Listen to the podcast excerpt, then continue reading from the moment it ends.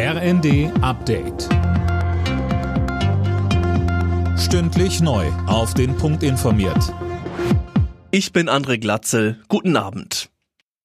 Die Bundesregierung will die Schuldenbremse im kommenden Jahr wieder einhalten. Darauf haben sich die Ampelparteien geeinigt und ihren Streit um den Haushalt 2024 nach tagelangem Hin und Her beigelegt.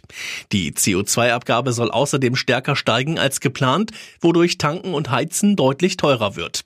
Mit Blick auf den Klimatransformationsfonds sagte Wirtschaftsminister Habeck, wir werden bei einigen Programmen Teilen kürzen, beispielsweise bei der Solarindustrie. Das tut mir weh, aber das ist der Preis dafür, dass die zentralen Bestandteile, die Säulen des KTFs erhalten bleiben. Der Aufbau der Wasserstoffwirtschaft, die Dekarbonisierung der Industrie. Deutschland will der Ukraine auch weiterhin in ihrem Kampf gegen Russland helfen, und zwar solange es nötig ist. Das hat Kanzler Scholz in einer Regierungserklärung im Bundestag zum morgen beginnenden EU-Gipfel gesagt. Der SPD-Politiker will die Ukraine auch auf ihrem Weg in die EU unterstützen.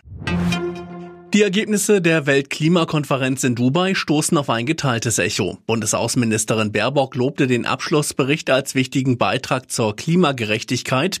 Regierungen und Unternehmen in aller Welt wüssten nun, dass sich Investitionen in Kohle oder auch Öl nicht mehr rechnen. Susanne Scherbart vom BUND geht das nicht weit genug. Wir haben zwar gesehen, dass wir uns von den fossilen Brennstoffen im Energiesystem abwenden können, also es wird von einer Abkehr gesprochen, aber wir haben es nicht geschafft, uns zu einem wirklichen Ausstieg und äh, schon gar nicht zu einem gerechten Ausstieg aus den fossilen Energien zu einigen. Deutschland soll als Standort für die Pharmaindustrie attraktiver werden. Das Bundeskabinett hat heute einen entsprechenden Aktionsplan verabschiedet. So soll etwa der Aufbau neuer Produktionsstätten stärker gefördert werden. Alle Nachrichten auf rnd.de